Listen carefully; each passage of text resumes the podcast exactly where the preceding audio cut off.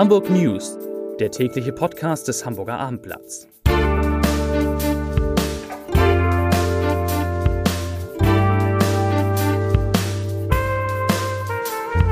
Herzlich willkommen. Mein Name ist Lars Heider und heute geht es um ein großes Versprechen des Senats, was Busse und Bahnen betrifft. Wir reden über spektakuläre Pläne, wirklich spektakuläre Pläne für die Eröffnung des Tennisturniers am Roten Baum, über die CO2-Bilanz verschiedener Urlaubsreisen, vielleicht ist Ihre auch dabei, und über Verbotszonen für E-Scooter. Zunächst aber, wie immer, drei wichtige Nachrichten in aller Kürze. Es hat schon wieder einen Bombenalarm gegeben, wieder in Wilhelmsburg. Wegen einer 500 Kilo schweren Bombe aus dem Zweiten Weltkrieg musste die Wilhelmsburger Reichsstraße heute Nachmittag gesperrt werden. Vielleicht haben Sie es, habt ihr es gemerkt. Der 82 Jahre alte Mann, der gestern auf der Uhlenhorst in eine Fußgängergruppe gefahren ist und dabei sechs Leute, zum Glück nur mittelschwer bis leicht verletzt hat, darf seinen Führerschein behalten. Der 82-Jährige hat, eine, hat einen Fahrsicherheitstest ohne Auffälligkeiten bestanden. Und die AfD-Fraktion in der hamburgischen Bürgerschaft will gerichtlich durchsetzen, dass sie in das Bürgerhaus Wilhelmsburg mit Parteiveranstaltungen darf. Bisher hatte die Stiftung, die hinter dem Bürgerhaus steht, eine Vermietung an die AfD abgelehnt. So, und ich habe wieder jede Menge liebe Kolleginnen und Kollegen zu Gast bei mir im Podcaststudio. Premiere heute Jens Meyer-Wellmann, Chefreporter, gefürchteter Chefreporter in dieser Stadt, der aber heute gar nicht so politisch unterwegs war, so halbpolitisch. Jens, du hast dich beschäftigt mit dem öffentlichen Personennahverkehr genau. und einem, muss man sagen, richtig großen Versprechen des Senats. Ja, moin erstmal. Also der Senat äh, hat versprochen, äh, den öffentlichen Personennahverkehr in Hamburg auf ein völlig neues Niveau zu heben. Das haben die heute gesagt. Die haben ihre Angebotsoffensive 2 vorgestellt und da gibt es sehr viele Details, über die wir morgen auch im Blatt berichten werden. Da geht es um äh, kürzere Takte für U-Bahn und S-Bahn, mehr Busse und auch ganz neue Buslinien. Gab es eine Offensive 1? Die habe ich nicht mitbekommen. Die äh, gab es im äh, Dezember 2018. Damals gab es auch schon viele einzelne detaillierte Schritte, die zu einer Kapazitätsausweitung von immerhin 30 Prozent führen. Für, also, aber es hat sich in den vergangenen Wochen war es halt so, dass sehr, sehr viel im öffentlichen Personennahverkehr nicht geklappt hat und das ist offensichtlich die Re Reaktion jetzt darauf. Nee, das äh, äh, beides hängt ein bisschen zusammen, aber dass vieles nicht klappt, hängt ja auch mit zum Teil alter Hardware, sage ich mal, zusammen, wie Weichen, die nicht funktionieren bei der S-Bahn. Darüber wurde heute am Rande auch geredet bei der Pressekonferenz.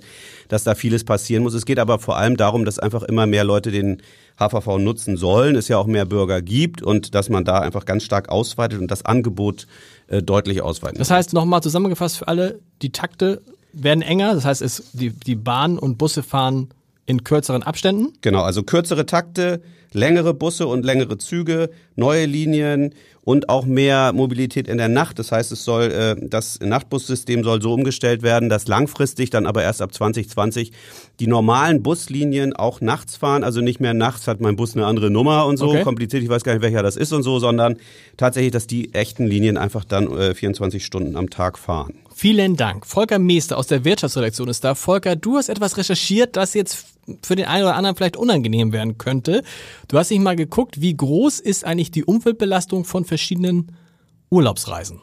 Soweit richtig. Und was hast du dabei herausbekommen? Das ist richtig. Und äh, das, was sich da aus verschiedenen äh, Klimarechnern ergibt, ist, dass diese Unterschiede, wenn man unterschiedliche äh, Formen des Urlaubs nimmt, tatsächlich enorm groß sind. Äh, größer, viel größer, als ich es erwartet hätte. Sag mal so ein Beispiel. Also ich fahre zum Beispiel mit den Kindern an die Ostsee mit einem Pkw.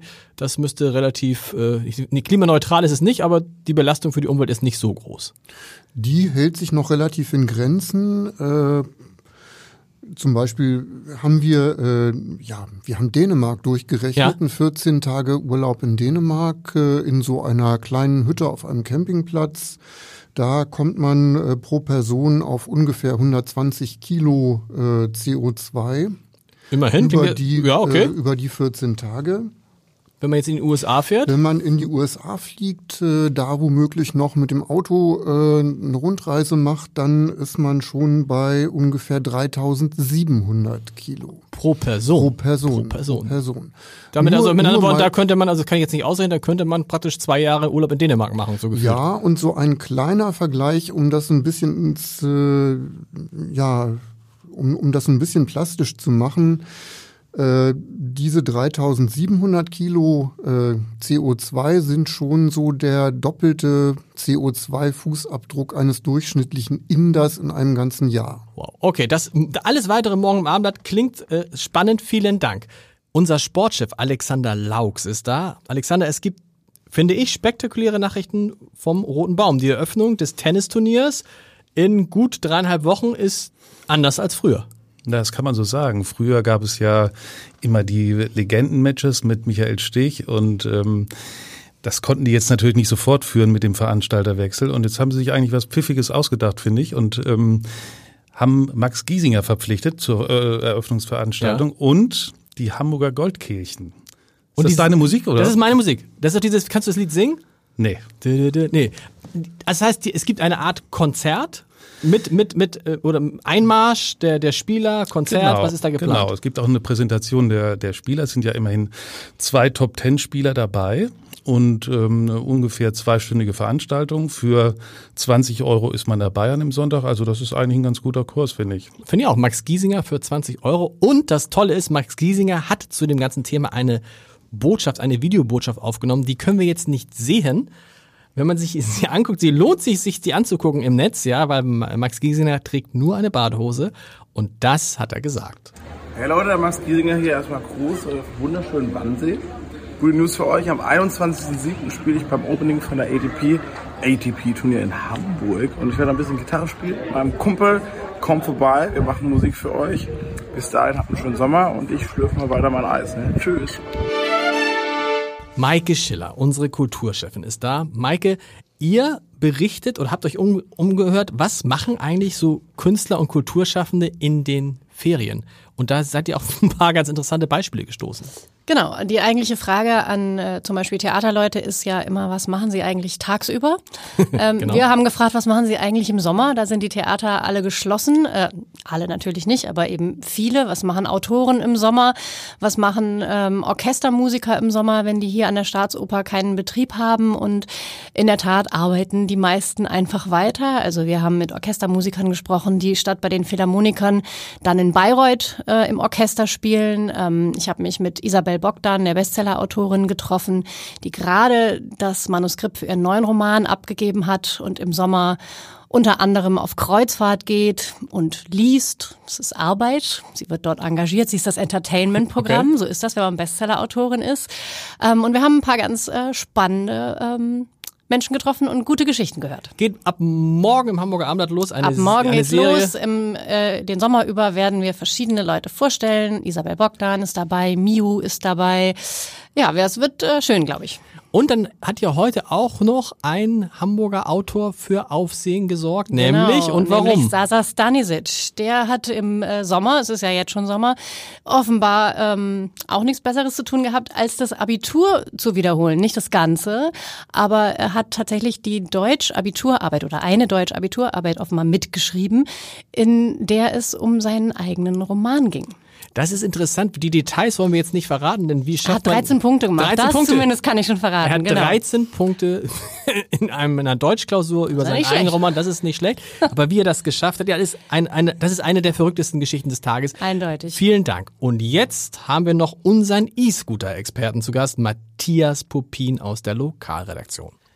Matthias, wir haben ja vor kurzem, so anderthalb Wochen ist es her, schon einmal über E-Scooter gesprochen. Da gab's die noch nicht in Hamburg. Jetzt auf einmal stehen sie, habe ich das Gefühl, an jeder Ecke, an jeder, in jeder Straße, überall E-Scooter, E-Scooter, E-Scooter.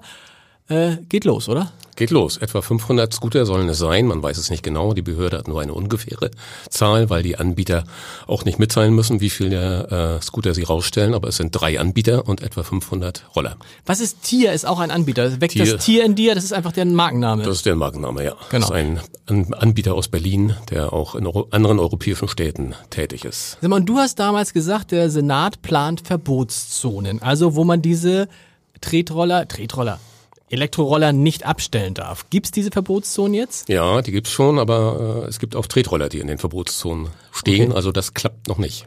Was sind denn so Verbotszonen? Ich kann mir vorstellen, rund um das Rathaus. Ja, ja. der Rathausmarkt zum Beispiel natürlich als gute Stube von Hamburg. Dort stehen auch Tretroller. Morgens werden sie dorthin gestellt. Äh, die Behörde sagt, das seien Kinderkrankheiten. Das würde ausgeräumt. Jungfernstieg habe ich gestern, als ich rund um die Binnenalster mit meinem Fahrrad, also mit einem echten Fahrrad, ja. was ich selber äh, mhm. bediene, mhm. gefahren bin, unendlich viele äh, ja. Roller gesehen. Dürfen die da stehen? Nein.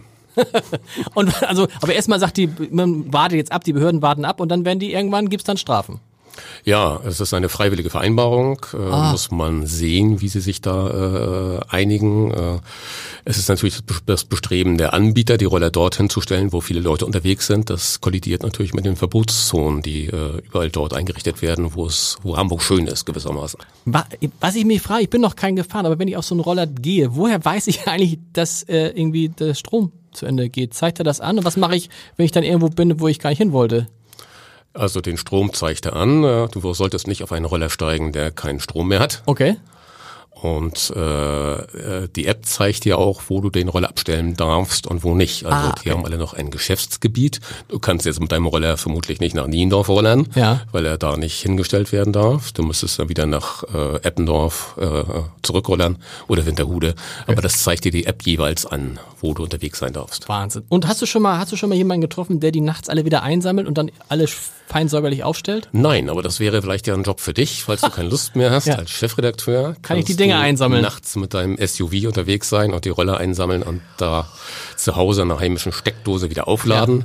Und dann wieder rausstellen. Aber im Ernst, es gibt wirklich jemanden, der die nachts einsammelt, ne? Es muss jemanden geben, sonst würden sie ja nee, morgens nee. nicht wieder vollgeladen. In den, Verbots, in den Verbotszonen. In den Verbotszonen. Vielen genau. Dank, lieber Matthias. Und wie immer, zum Ende setze ich die Lesebrille auf. Es gibt den Leserbrief des Tages. Er passt zu diesem Thema.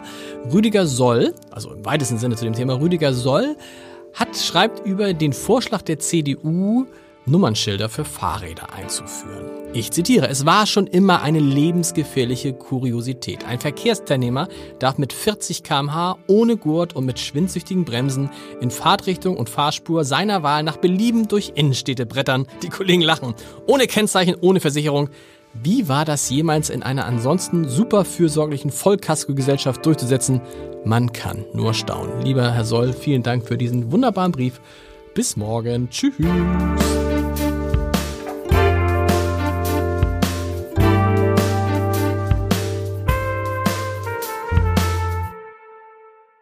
Weitere Podcasts vom Hamburger Abendblatt finden Sie auf abendblatt.de slash podcast.